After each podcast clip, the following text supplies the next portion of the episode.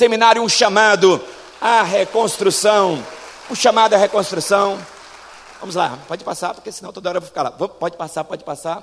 Então, oração como estilo de vida foi a primeira mensagem que nós ouvimos nesse seminário. Vimos que Neemias, ele, no livro que tem o seu nome, 13 capítulos, nove orações do livro de Neemias estão contidas aí neste livro de Neemias. Nós não vamos ter repetição hoje, não, vamos direto ao assunto.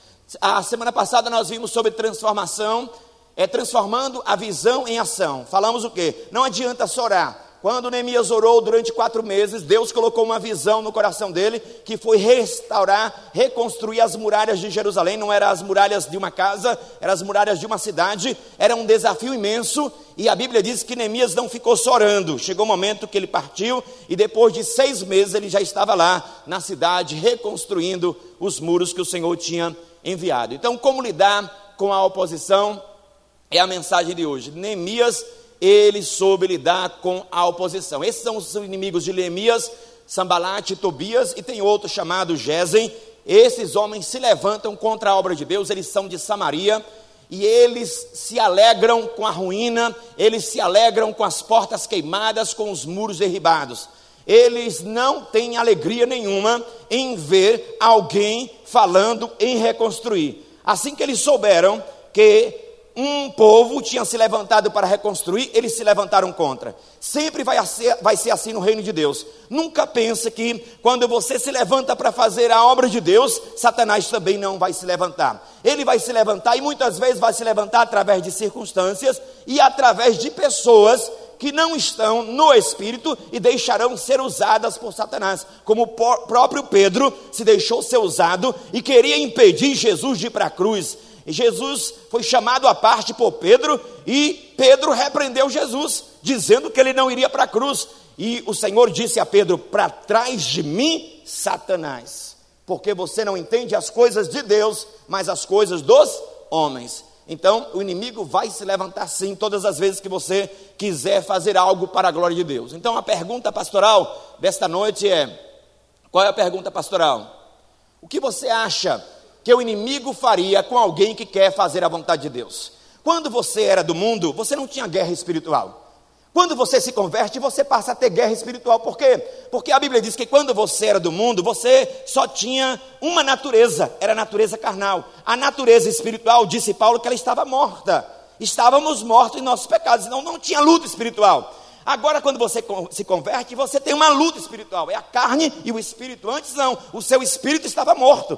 Mas agora, quando você se converte, o seu espírito, ele ressurge e sempre vai ter essa guerra. Enquanto você viver aqui na terra, vai ter esta guerra entre a carne e o espírito. E nós temos que alimentar o espírito para vencer toda a obra da carne. Então, todas as vezes que você estiver sofrendo oposição, obstáculos, lembre deste homem, Neemias ele sofreu muitas perseguições e o inimigo ele tem diversas formas de atacar e veremos as formas como ele atacou Neemias. Olha só, você já viu esta ilustração? Quando uma serpente começa a ir atrás de um vagalume e a serpente tentando pegar o vagalume e de repente o vagalume para na frente da serpente e diz: Vem cá, ó oh, senhora serpente, antes da senhora me devorar, deixa eu te fazer uma pergunta. Por que você quer me devorar se eu não faço parte da sua cadeia alimentar? A serpente disse o quê? A tua luz me incomoda. A luz de Deus na sua vida incomoda a serpente. A luz de Deus na sua vida incomoda Satanás. Não fique pensando que Satanás vai sair da frente só porque Deus te mandou fazer alguma coisa. Ele vai se levantar contra. Muitas vezes vem como leão, vem como urso e vem também como Golias. E nós precisamos estar no óleo do Senhor para vencermos os desafios. Quando você deixar a sua marca na vida, sempre atrairá quem procure apagá-la. Então, o desejo do adversário é paralisar a reconstrução. Quando você diz, olha, eu vou recomeçar, ainda mais início de ano, né, que nós traçamos um monte de projeto, vou fazer isso, vou fazer aquilo, o inimigo, ele se levanta, ele quer paralisar você, ele quer imobilizar a obra de Deus na sua vida. O Espírito de Deus, ele é o grande construtor. Ele está fazendo uma obra na nossa vida. A obra de Deus não é primeiro através de nós, é em nós. E quando o Espírito de Deus começa a fazer algo em nós, Satanás, ele quer parar esta obra, ele quer que a gente interrompa, que a gente embargue a obra do Espírito. Então vamos ver como foi essa perseguição com Neemias. Todos os versículos já estão aí, justamente para facilitar a sua vida. Então, primeiro vieram a zombaria e o ridículo público. Pode passar Neemias capítulo 4, versículo 1 a 3. Vamos ler os três versículos aí agora. Então, primeiro vieram a zombaria. Presta atenção. Sambalate era o líder da oposição a Neemias. Ele era o líder. Ele tinha outros que se juntaram a ele, mas esse aí era o que engabeçava esta revolta. E sucedeu o que, ouvindo Sambalate, que edificávamos o muro, ardeu em ira e se indignou muito e escarneceu dos judeus. Então, perceba que enquanto os muros estavam no chão, as torres, as portas, a cidade estava num tempo de vergonha, a moral do povo estava baixa, o inimigo estava muito feliz, porque ele gosta de ruína. Satanás gosta de ruína. Eu já disse que no Antigo Testamento você não vai ver a figura de Satanás a não ser em Gênesis capítulo 3, no livro de Jó, e quando Davi se levanta para fazer um censo. Por quê? Porque estes homens aí no Antigo Testamento eram agentes de Satanás na terra. Então, é, Golias, Golias era um agente de Satanás na terra. Você não vai ver no Antigo Testamento a figura de Satanás a não ser nessas três passagens que eu te falei, porque o inimigo usava essas pessoas aí. Pode passar. A oposição à obra de Deus quase sempre tem uma fonte além dos seus canais humanos. Muitas vezes você fica olhando só a pessoa. Quantas pessoas hoje estão afastadas da igreja por causa de gente da igreja? Por quê? Porque essas pessoas olharam o homem. Elas não viram o que está por trás do homem. Elas não viram que além do canal humano existe um canal espiritual. Existe uma fonte espiritual, melhor dizendo. Pode ser Deus te usando e pode ser o diabo te usando. Nem sempre é Deus e o diabo, às vezes é a pessoa mesmo. Mas nós temos que ver além. Esses dias eu estava conversando com a pessoa e ela dizendo que estava decepcionada com a igreja. Eu disse, meu irmão, no dia que nós quisermos, quisermos uma igreja perfeita, a primeira coisa que nós devemos fazer, pelo menos eu, é sair dela. Porque eu não sou perfeito. Então, onde existe ajuntamento humano, sempre nós vamos ter os nossos arranhões. Mas você sabia que aquelas pedras no fundo do mar, elas brilham justamente por causa dos arranhões? A Bíblia diz que o, o ferro afia o ferro, assim também um amigo ao seu companheiro. Então é aqui mesmo, no dia a dia, tentando acertar, na comunidade. Aqui quantos batismos já tiveram, quantos casamentos já tiveram, quantos velórios já tiveram, alegrias e tristezas. Nós vivemos boa parte da nossa vida aqui. Então nós temos que estar juntos. Agora, se a própria igreja se levanta contra a igreja, você tem que ver que além dos canais humanos, existe uma fonte ali, e às vezes é o inimigo que tentando te ferir. Então, qual é o alerta pastoral? Veja bem contra quem você está lutando. Às vezes você está lutando contra a carne e o sangue, contra o ser humano, e não está vendo a obra do diabo. Agora, preste atenção. Observação pastoral: nem toda oposição é satânica. Por exemplo, eu fui pregar numa cidade, quando eu cheguei na cidade, aí o pastor, muito meu amigo, ele tinha chegado recentemente no ministério, e naquela cidade havia uma tradição muito forte, porque era Minas Gerais, e, e tem até o ditado em Minas Gerais, o, o que o pessoal fala, ô butina, ô butina. E aí o que acontece? Quando aquele pastor chegou, aí eu estava no culto e ele é, deu um aviso seguinte: olha, irmãos, está proibido o uso de botas. Está proibido o uso de botas aqui na igreja. Aí na hora assim, eu, chega me doeu. Aí terminou o culto, eu procuro, nós eu fui para a casa desse pastor e eu disse, pastor, só uma pergunta. É, por que o senhor proibiu o uso de botas?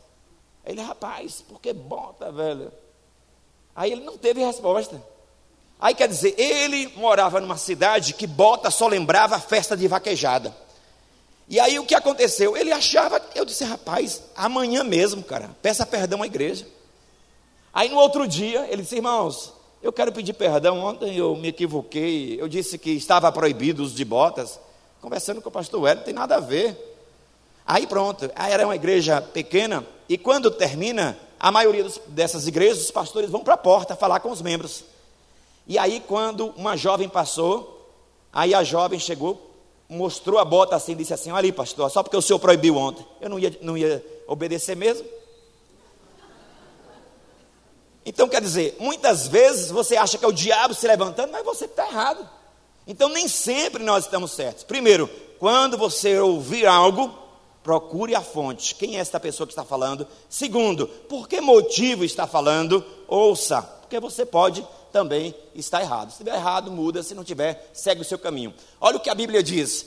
Porque não temos que lutar contra o ser humano, a carne e o sangue, mas sim contra os principados, contra as potestades, contra os príncipes das trevas deste século, contra as hostes espirituais da maldade nos lugares celestiais. Então, se você tivesse entendimento que a sua luta não é contra o ser humano, é uma luta contra o inimigo, ele quer te paralisar e vai também usar circunstâncias e usar pessoas, inclusive dentro da igreja.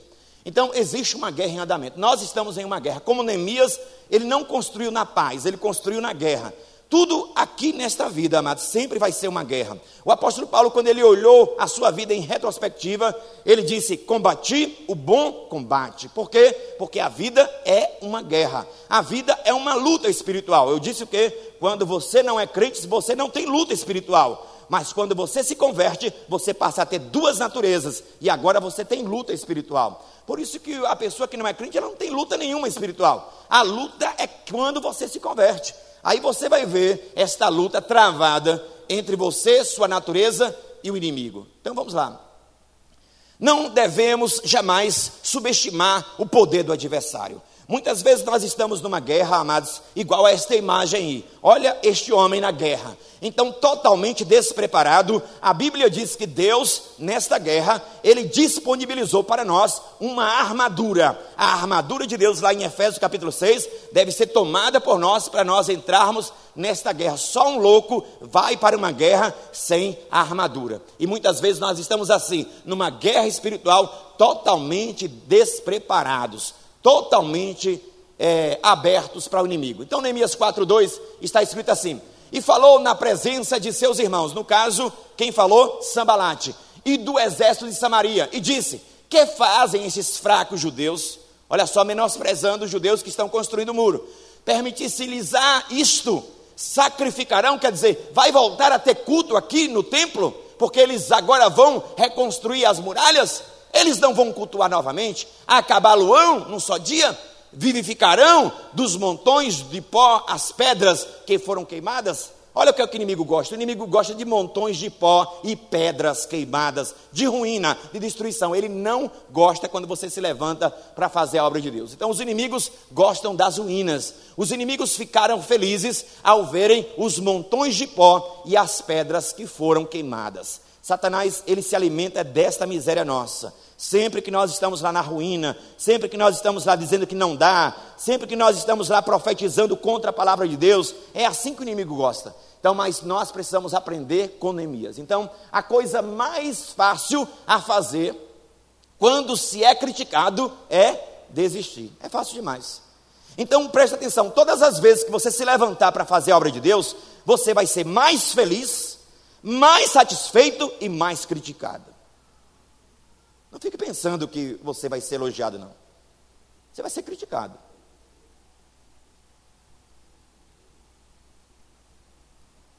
Mas você tem que ter uma certeza: o que eu estou fazendo está dentro da vontade de Deus. E é por isso que nós temos que ter cuidado, porque muitas vezes a gente se levanta contra o projeto de Deus. Você se levanta contra um projeto do Senhor. Lembra que Paulo, ele se levantou contra um projeto de Deus? O projeto de Deus era o avanço da igreja. Paulo disse: pode deixar, ele pensando que estava fazendo certo. E o Senhor apareceu para ele lá no caminho de Damasco e disse: Dura coisa é para você, homem, dar murro em pontas de faca, você vai se furar todinho. Ele disse: Quem é que está falando comigo? Eu sou Jesus que você está perseguindo. Então, cuidado, você pode estar se levantando contra algo de Deus. E lutar contra a vontade de Deus nunca vai ser uma, uma decisão sábia. Os críticos se juntam aos críticos. Isso é incrível, né? Crítico se junta a crítico. Os críticos se juntam aos críticos. Os que querem Deus se juntam aos que querem Deus. Por isso que eu sempre ministro aqui para a juventude, dizendo assim: olha, nós precisamos nos fechar, nós precisamos todos com foco de buscarmos a Deus. Quando fazemos um acampamento, eu digo: olha, quantos jovens nós temos para ir para o acampamento? 300, pronto, 300. Desses 300, 250 querem Deus? Pronto. Os outros não podem bagunçar, porque eles não vão achar espaço. Porque quando eles olharem para um lado, aquele que é Deus, ele quer olhar para o outro, aquele que é Deus, aquele que é Deus, aquele que é Deus, o que é que ele vai fazer lá? Ele não frequenta.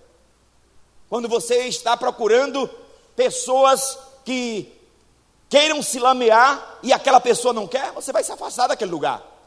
Então, iguais com iguais facilmente se congregam. Eles se juntam, é incrível. Eles conseguem se encontrar de uma forma tremenda. Atenção, se você olhar demais para trás, logo estará seguindo naquela direção. Neemias não foi chamado para reagir às críticas, ele foi chamado para responder a Deus.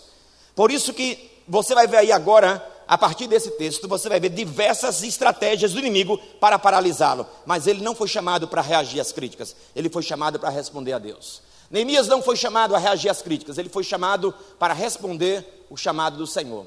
Então, críticos, críticos desmoralizam, líderes encorajam. Então, o que foi que Sambalat fez? Disse para os judeus que estavam é, construindo o muro: Vocês são os fracos judeus. Neemias reuniu eles e disse: Nós vamos conseguir, porque o nosso Deus está conosco. Presta atenção: elogio não é encorajamento. Quando você elogia, é porque a pessoa fez algo bom. Quando você encoraja, você encoraja até mesmo aquela pessoa que está no chão aquela pessoa que não fez nada para merecer o elogio. Então, encorajar é mais do que elogiar. Você elogia quem tem mérito, mas encorajar, você encoraja aquela pessoa que está lá, nem ela acredita mais nela. Então, Neemias travou suas batalhas por meio da oração. Quando Neemias ouviu as críticas, preste atenção, pode passar. Sempre que eu levanto a mão, você passa, porque senão eu vou ficar falando. Vai lá. Como você reage à oposição? Se destrói sobre tal pressão? Sente-se desestimulado para continuar? Ataca também?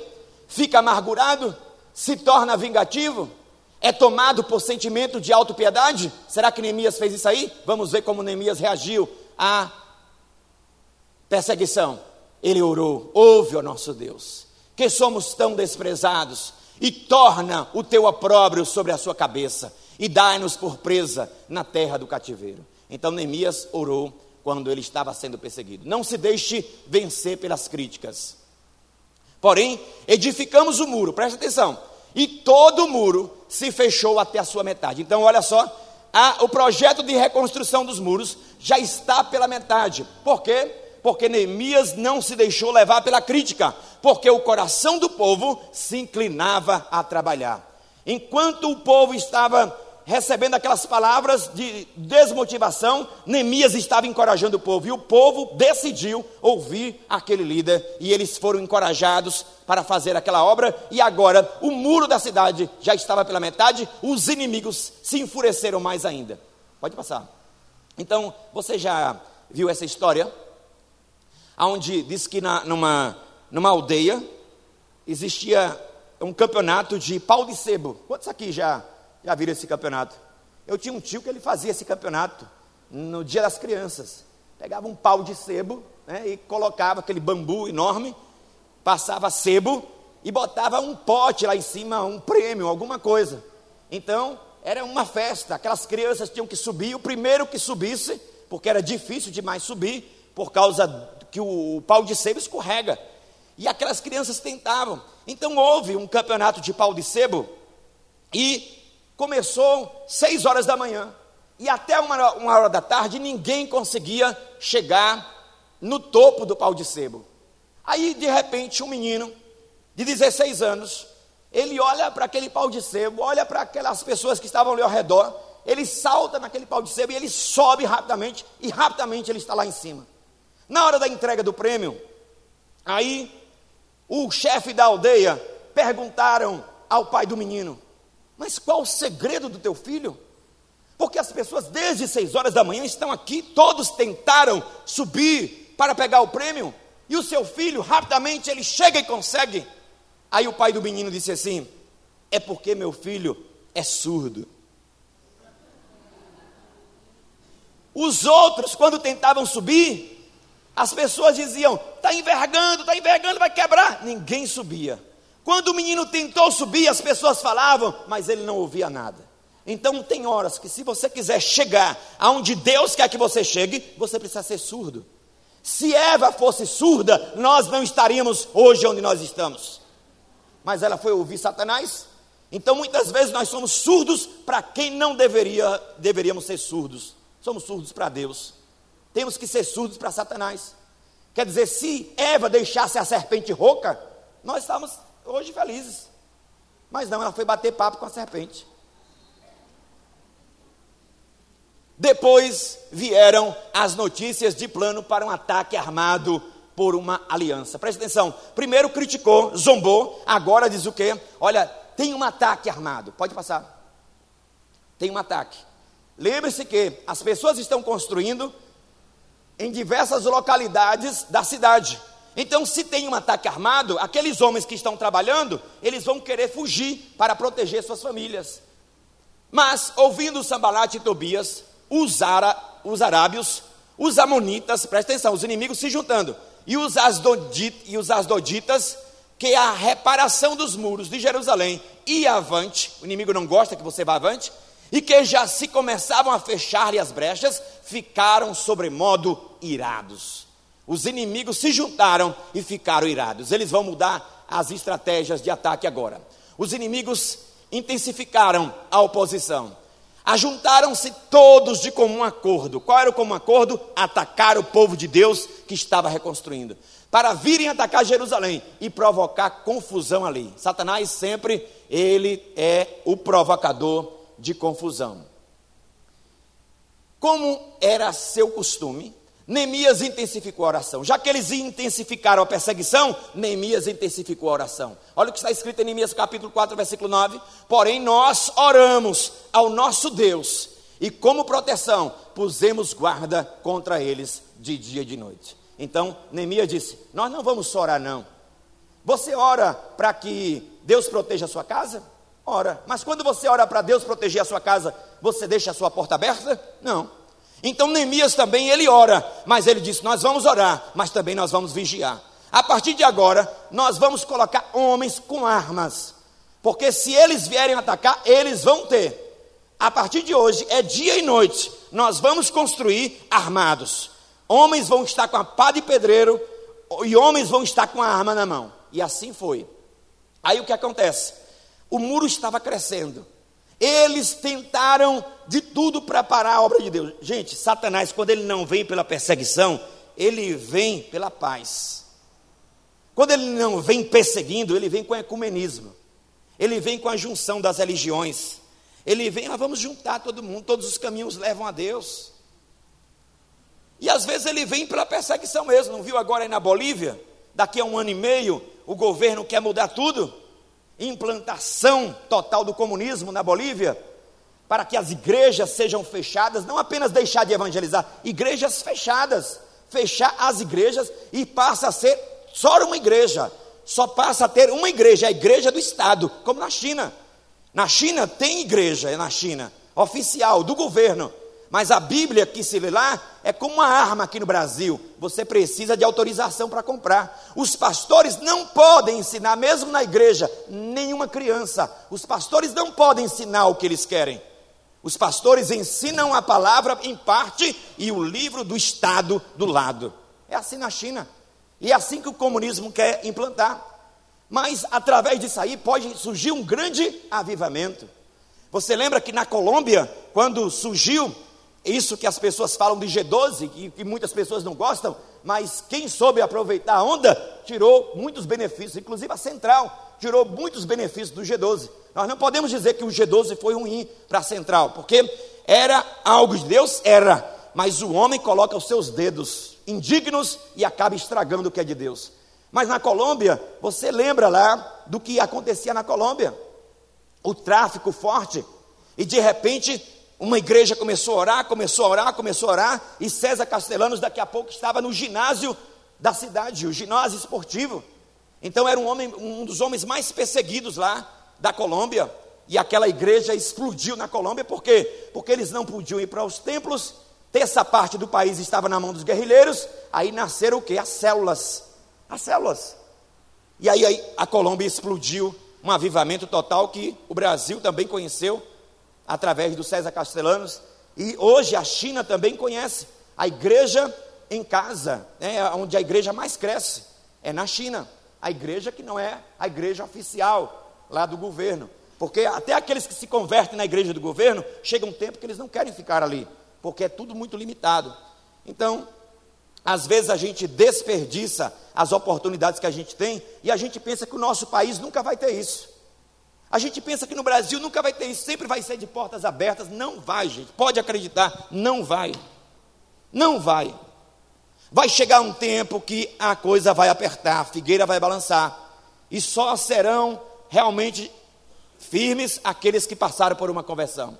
Então, Sambalat e Gesem mandaram dizer, dizer-me: Vem, encontremos-nos nas aldeias do vale de Ono. Porém, o que foi que Neemias discerniu?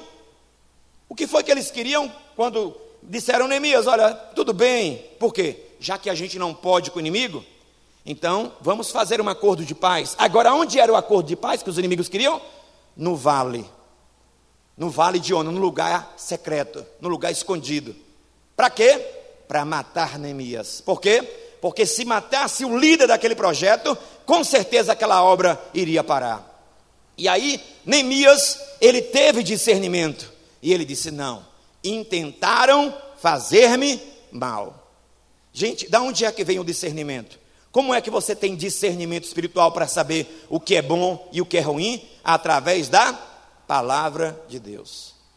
Tem gente que tudo que pega diz assim, é, a palavra de Deus diz assim, retenha o que é bom, examinar tudo, retenha o que é bom. Aí eu digo, vem cá, examinar tudo e retenha o que é bom. Vamos lá, você sabe o que é bom? Porque se você não conhece a palavra de Deus, você não sabe o que é bom. Eu lembro que quando surgiu Harry Potter, adolescentes liam aqueles livros grossos em uma semana, sete dias, eles liam. Crepúsculo, um, dois, três, quatro, eles liam rápido. E eles falavam isso para mim, eu dizia assim: vem cá, tudo bem, a Bíblia fala assim: examinai tudo e retém o que é bom. Agora, você já examinou a palavra de Deus para saber se o que é bom? Porque se você não examinou a palavra de Deus, você não sabe o que é bom. E aí eles tinham tempo para ler aqueles livros super grossos e não tinham tempo para ler a palavra de Deus. Então, o exemplo de Neemias mostra a necessidade de discernimento. Precisamos de discernimento. Saber o que é de Deus e o que não é. Sabedoria prática. A Bíblia diz: quem não tem, peça a Deus, que a todos dá. Um homem chamado Salomão estava dormindo. E a psicanálise diz que quando você está dormindo, ali você é você de verdade. Tanto é que às vezes você não tem coragem de matar uma pessoa e no sonho você mata. Porque o sonho não tem censura. O sonho você faz é realmente o que está no seu coração. E aí, quando Deus aparece para Salomão, Salomão está dormindo. E ali realmente era o que estava no coração dele. O Senhor disse: Peça-me o que você quiser. E ele disse: O quê? Eu quero. Eu quero sabedoria. O Senhor disse o quê? Porque você não me pediu fama, dinheiro, reino, mulheres, poder, eis que eu te dou sabedoria e tudo mais. Temos duas professoras na vida: a sabedoria e a outra professora, consequência. A sabedoria é aquela professora que ensina de uma forma suave, leve, não te bate. Só diz assim: vá por aqui, filho, vá por ali. A consequência não. A consequência, ela só faz você aprender batendo. É uma professora malvada. Por isso que Deus diz: Filho meu, vou te ensinar o caminho que você deve seguir. Olha para mim, porque sobre os meus olhos eu vou te dar conselho. Aí Deus diz: Olha, não seja como uma mula que não tem entendimento. Que precisa de freios e cabestros para que lhe obedeça. O que é que Deus está dizendo? Se você quiser ouvir o meu conselho, você vai seguir. Se você não quiser, você vai apanhar igual uma mula.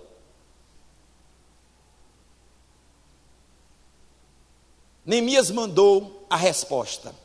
Quando disseram, Neemias, vem se encontrar conosco, qual foi a resposta de Neemias? Esse é o versículo que eu mais gosto de Neemias. Enviei-lhes mensageiros a dizer: Estou fazendo grande obra, de modo que não poderei descer.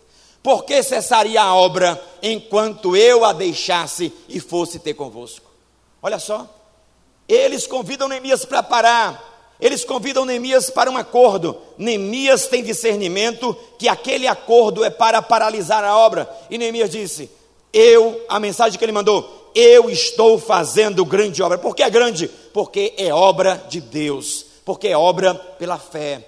Eu não vou parar. E a Bíblia fala que não foi uma vez, não. Quatro vezes me enviaram o mesmo pedido. Eu, porém, lhes dei sempre a mesma resposta. Quando você tiver certo, convicto, não há dúvida na tua vida que o que você está fazendo é algo de Deus, não pare. Não pare, dê também esta resposta ao inimigo. Eu estou fazendo grande obra e eu não vou parar. Eu estou fazendo grande obra e eu não vou desistir. Eu vou continuar, porque foi Deus que me chamou. Uma carta aberta. Olha só as estratégias mudando. Agora o que é que acontece? O cara chega lá, o carteiro, com uma carta aberta. Esta carta vai ser lida em voz alta, para que todos os construtores percebam qual é o teor da carta. E você vai ver qual é o teor da carta. Para quê? Para desmoralizar Neemias, para levantar suspeitas contra Neemias. Então, Sambalate me enviou pela quinta vez o seu moço o qual trazia na mão uma carta aberta. Então, ele pega aquele rolo, abre, montado no seu cavalo, as pessoas se juntam e ele vai ler a carta para desmoralizar, desmoralizar Neemias. Olha só, agora presta atenção. Qual era o conteúdo? A Bíblia fala: o conteúdo era o seguinte, o teor. Qual era o conteúdo da carta? Entre a gente se ouviu, presta atenção, gente. Isso aqui se chama fábrica de boatos. A fábrica de boatos, você nunca disse quem disse. É sempre, estão dizendo, eu ouvi dizer, estão falando que o pastor Wellington. É sempre assim. Eu lembro que quando eu namorava com minha esposa, uma pessoa chegou para mim e disse assim, aí me peitou e disse assim: Que negócio é esse, rapaz? Você está transando com sua namorada? Tomei um susto. Eu disse, eu transando com minha namorada? Eu, como dirigente da congregação da Central, imagine. Eu disse, tu está maluco, rapaz? Estão dizendo, quem foi que disse? Estão dizendo. Quem foi que disse, rapaz? Estão falando. Quem foi que disse, cara? Nem estão dizendo. Mas nunca disseram quem foi. Por quê? Porque a fábrica de boatos é assim. Você não sabe quem foi. E às vezes a gente sai destruindo a vida das pessoas com disse me disse. E hoje, com as redes sociais, mais ainda. Pessoa sem nenhuma sabedoria, com o dedinho de Satanás, vai lá e clica. Que antes era só a língua, agora hoje não é o dedo também. Aí vai lá com o dedo, o diabo coça o dedo, aí a pessoa vai lá. Aí você não sabe, às vezes você está destruindo a vida de uma pessoa. Teve um delegado que uma vez falou assim: Olha, depois de 20 anos eu trabalhando como delegado e sempre atendendo muitas queixas, eu, atendi, eu aprendi uma coisa na minha vida: é que nem sempre quem presta queixa está certo.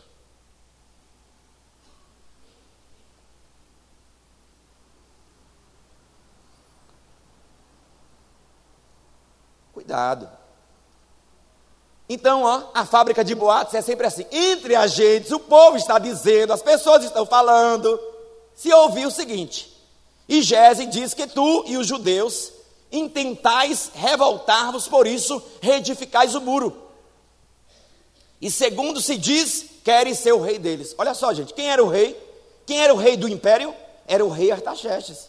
Neemias pediu autorização ao rei Artaxerxes. Então, se o império Medo-Persa soubesse que Neemias estava se levantando contra, então eles iam trucidar, eles iam destruir todo o povo de Jerusalém. E eles contaram essa mentira justamente para desanimar o povo e o povo fugir da obra e abandonar Neemias sozinho. São as estratégias de Satanás. Alerta pastoral. Uma língua incendiada com as mentiras do inferno causa danos irreparáveis numa coletividade. Ó, oh, existe também uma pessoa que, com uma língua cheia do Espírito de Deus, ela incendeia uma igreja. Mas uma pessoa também usada por Satanás. A Bíblia diz que tem seis coisas que Deus detesta, mas a sétima ele abomina. É aquele que semeia contenda entre os irmãos. Eu pastorei uma congregação que eu dizia o seguinte: irmãos, aqui Satanás não trabalha. Satanás não entra nesta igreja. Aleluia, o povo dizia. Aí eu disse: sabe por quê? Porque muitos de vocês estão trabalhando para ele. Ele não precisa vir aqui, não. Porque eu nunca vi tanta fofoca na minha vida. Eu lembro que a gente cantava na época e botava o CD para cantar. Aí cantava aquela música assim, e a fofoca cai, cai, cai. E eu ficava orando para enganchar o CD e ficar só ali. E a fofoca cai, aí a fofoca cai, e a fofoca cai, e a fofoca cai. Porque, meu irmão, que negócio era aquele? A fofoca não caía, não.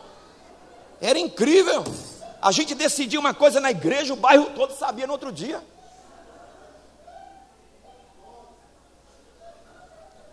Então, a cuidado, entre a gente se ouviu. Então, quando você ouviu, ó, estão falando, diz que meu irmão, ó, vamos orar, vamos orar pela situação. Negócio de estão falando. Isso, isso, ó, é porque eu não posso falar. Mas se você soubesse a confusão que eu já vi por causa disso aí, uma pessoa foi falar de alguém e essa outra pessoa saiu buscando saber quem foi, até descobrir, e foi uma confusão até justiça deu entre pastores. Cuidado. Olha só. Tiago diz o quê? Não, volta aí, volta aí, volta essa língua linda. Tiago que diz? Tiago diz, irmãos, até eu, a filosofia de Tiago eu acho incrível. Ele diz, irmãos, até hoje os homens domaram todas as feras, os leões, os tigres, as onças, os, as águias, os crocodilos, todas as espécies de aves e de animais foram domados pelo homem. Mas tem um animal que o homem não domou ainda. E é um animal mole, mas é duro no falar. Que animal é esse? A língua. Queima mesmo.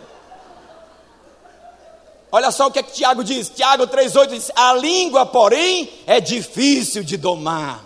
É um mal incontrolável, cheio de veneno mortífero.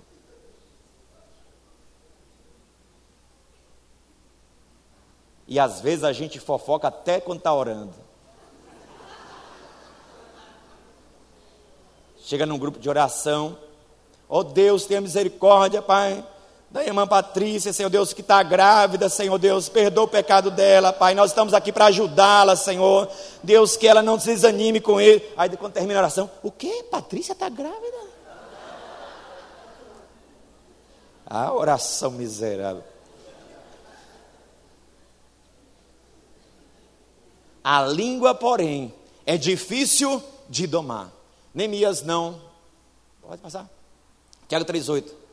Neemias não se intimidou, mesmo com aquela a carta aberta. Mandei dizer-lhe: de tudo o que dizeis, olha só, às vezes você tem que enfrentar, não é só orar, não. Às vezes você tem que confrontar a pessoa que está falando. E ele disse: de tudo o que dizeis, coisa nenhuma sucedeu. Tu, do teu coração, é que o inventas. Mas eu lhe pergunto: será que muita gente não foi desanimada quando ouviram aquela carta? Com certeza. Porque quando você lança um boato, daqui que você se explique, é complicado. Essa é uma arma muito usada na política para destruir. O político é, é, começar, se o político está lá tentando andar certo, o inimigo ele tem uma forma de jogar o nome daquela pessoa na areia também, para enfraquecer, para ele não ficar forte no tempo das eleições. Então, a gente já viu que políticos aqui no Brasil perderam a eleição por causa dessas estratégias. Uma, uma candidata mesmo a presidente, uma vez aí, estava na frente das pesquisas e de repente acharam o dinheiro no cofre desta mulher. E essa mulher nunca mais foi falada no Brasil.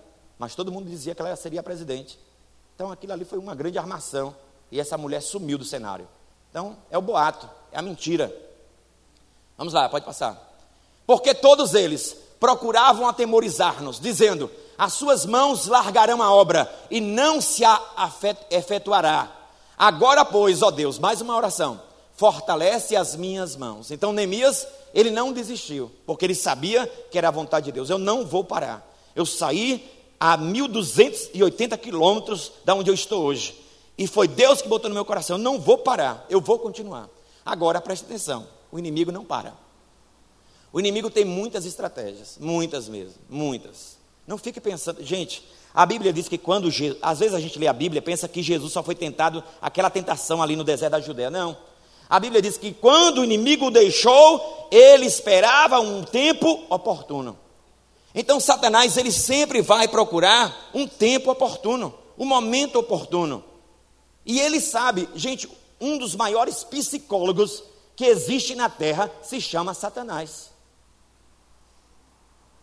Desde o Éden, ele estuda o comportamento humano. Não brinque com ele. Ele não teve medo de tentar nem Jesus. Então não se ache forte. Não se ache forte porque o inimigo, ele é estrategista. A Bíblia diz que quando Deus criou este anjo que se transformou Satanás, ele era querubim ungido, cheio da unção. Isso que você procura, ele já teve. A Bíblia diz que ele era cheio de sabedoria. Ó, ele não perdeu, não, viu? Ele não perdeu a sabedoria dele, não. A sabedoria dele continua, agora é para o mal. Paulo disse: Eu não ignoro as armadilhas de Satanás. E a Bíblia diz que ele era belo, lindo. Hoje não é mais, mas sempre aparece como lindo. Sempre aparece como belo. Para enganar.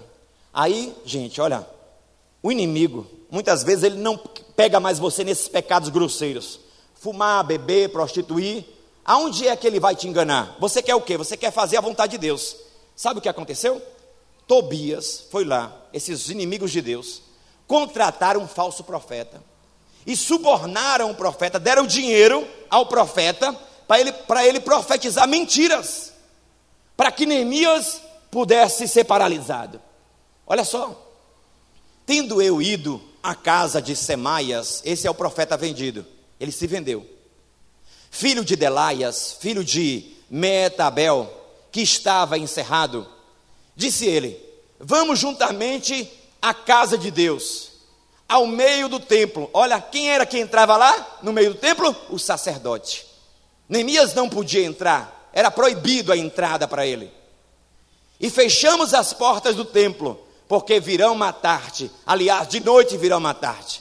Então, ele queria enganar Neemias. Neemias, vamos agora, vão te matar. Vamos entrar lá dentro do templo. O templo só entrava o sacerdote. Havia uma placa que qualquer pessoa que entrasse naquele recinto poderia ser morta. Então, se Neemias entrasse ali, o projeto estava acabado. E olhe o discernimento deste homem. Presta atenção o que diz. Para isto, 6,13. Para isto o subornaram subornaram o profeta, pagaram ao profeta para profetizar mentira, corromperam o profeta. Fale que Deus está falando, que nós te damos esse dinheiro. E esse profeta chamado Semaias recebeu dinheiro para profetizar mentira. Cuidado com as falsas profecias. Eu acho incrível hoje quando você abre o Face, o que tem de gente se dizendo profeta.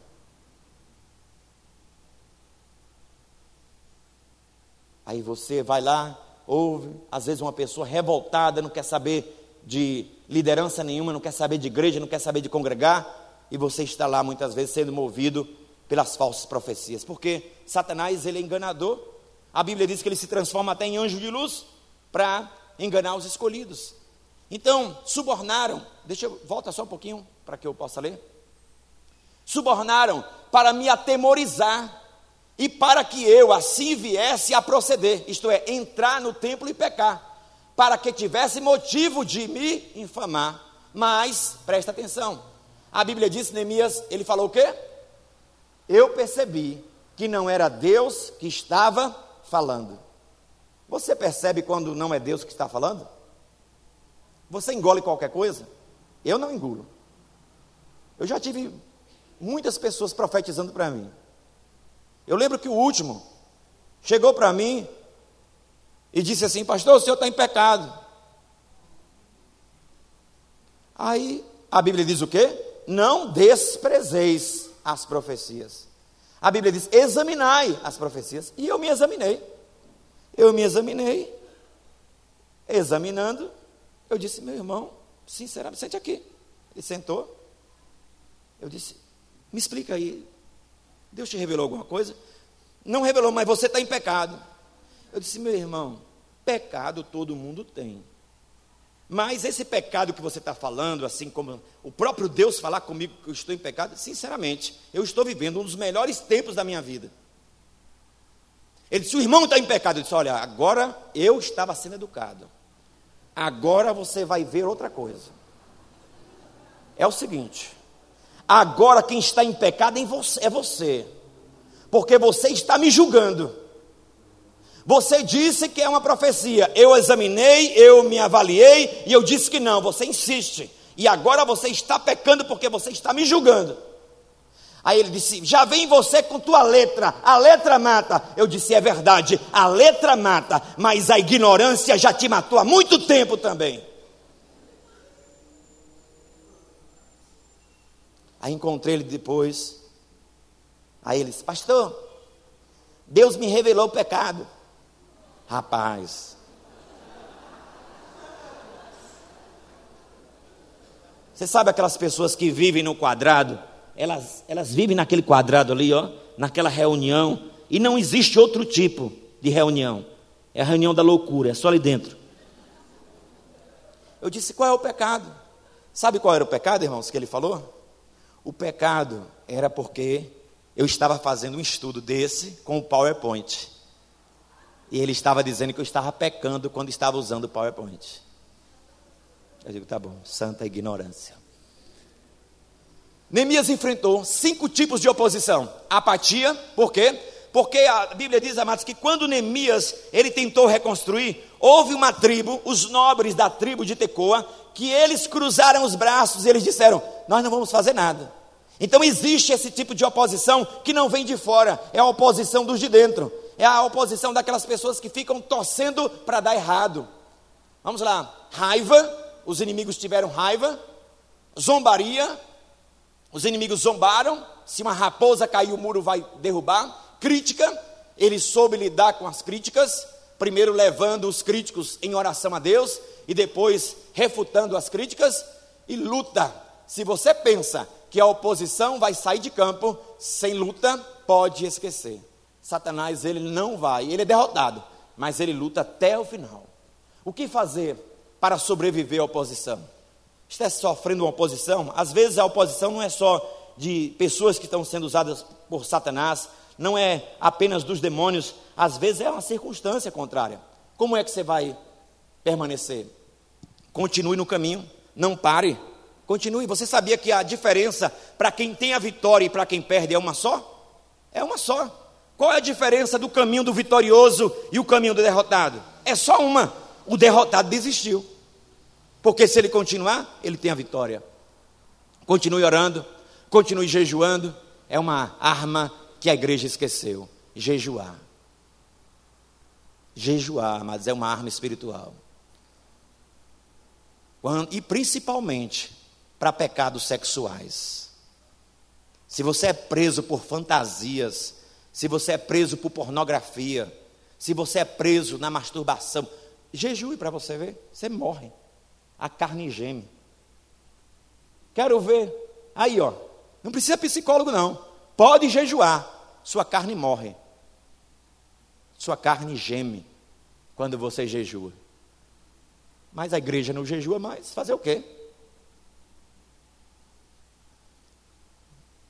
Pode passar encorajando liber, liberando, liderando. Então continue no caminho, orando, jejuando, trabalhando, encorajando, liderando e vigiando. É assim que nós vamos vencer esta batalha. Então, lembre-se deste homem aí, Neemias, o homem que se posicionou em meio à perseguição. E ele não se dobrou de forma nenhuma. E ele, nós vamos ver na próxima semana como vencer o desânimo através de Neemias.